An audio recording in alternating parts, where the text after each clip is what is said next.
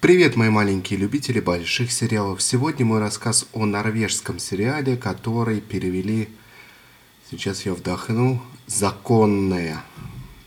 Этот перевод, в общем, ужасен во всех отношениях. Перевод названия, перевод сам по себе сериала от Goat Team. Я бы не стал их, скажем так, слишком за него блеймить, поскольку я рассказывал вам о другом норвежском сериале. И там перевод был от профессиональной студии, которая показала этот э, сериал. Ну, не она показала его, показал один из каналов с ее переводом, и там перевод был даже еще хуже, поэтому, наверное, не будем слишком блеймить Go Team, тем более, что я понимаю, что переводчиков с норвежского найти не так, скажем, просто, как переводчиков с английского или испанского. Ну, все же перевод не блестящий. Но большинству из вас, видимо, придется смотреть э, с переводом. Это вообще тот э, сериал, который э, я с удовольствием смотрел, пока он шел. И вот сейчас я узнал, что у него есть русский перевод, и есть повод рассказать вам о нем. И тут бы мне его нахвалить, и нахвалить есть за что. И тут бы мне сказать, что независимо от страны, независимо от того, где проживает человек, проблемы все одни и те же, и поэтому вам блестяще зайдет этот э, прекрасный норвежский сериал. Все на самом деле и так, и не так, поскольку все-таки в этом сериале много местных шуток, подколов и местных таких подтекстов, которые ну, не играют главной роли в сюжете, безусловно, и без них вполне можно смотреть но смотреть, конечно, немного не так весело. Есть здесь ну, чисто местные вот такие штуки, которые без знания контекста просто непонятны. Но, с другой стороны, проблема подростка, а это очередной сериал о подростках, проблема подростка в любой стране во все времена одинаковые. Кеннель, девочка, которая отчаянно нуждается в свободе. Как и любой подросток, и Гюнель обретает эту свободу.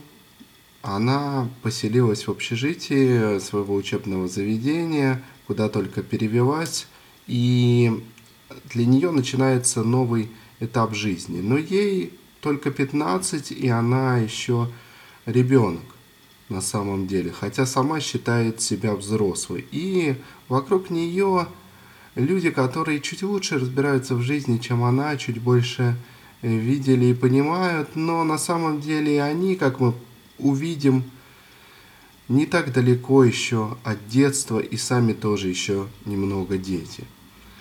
Здесь еще нужно сделать небольшое отступление и сказать, что уклад жизни в Норвегии традиционно был такой хуторской, то есть люди жили такими объединениями. Ну, наверное, действительно, самое близкое русское слово – это хутор.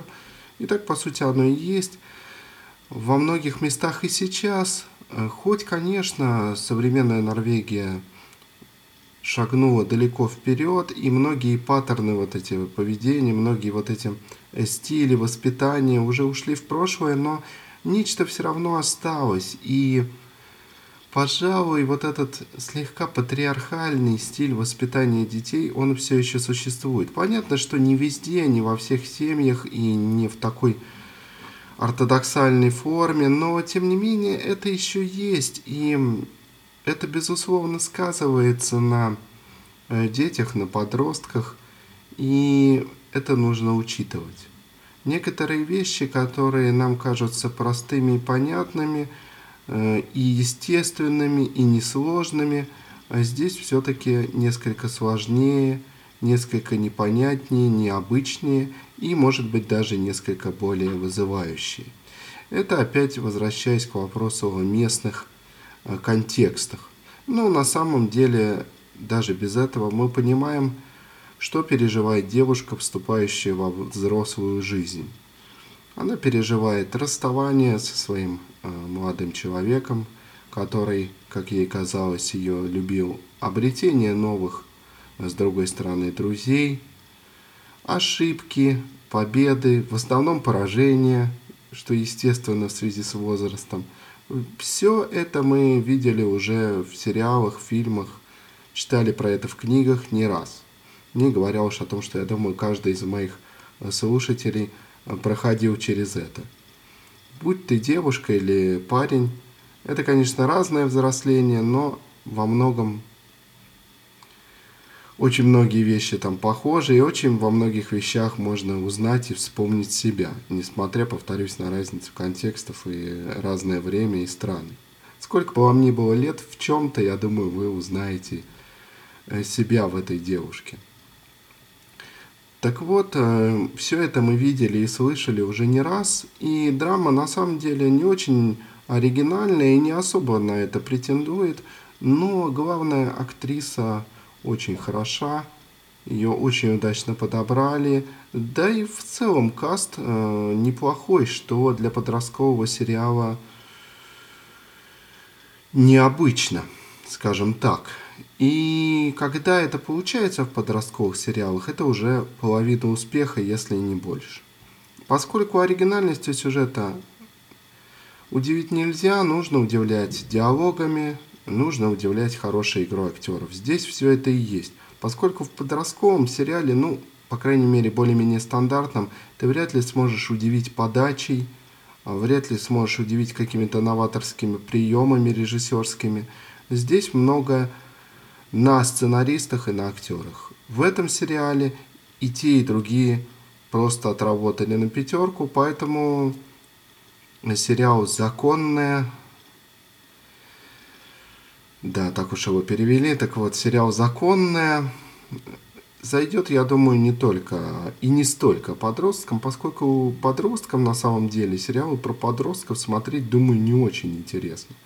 А вот э, если у вас еще свежи более-менее воспоминания, если вам э, чуть за 20, я думаю, вам отлично зайдет этот сериал. Ну и с другой стороны, если ваши подростковые бунты были уже очень давно, может быть, он станет какой-то такой ностальгической э, рюмкой бренди в этот зимний вечер.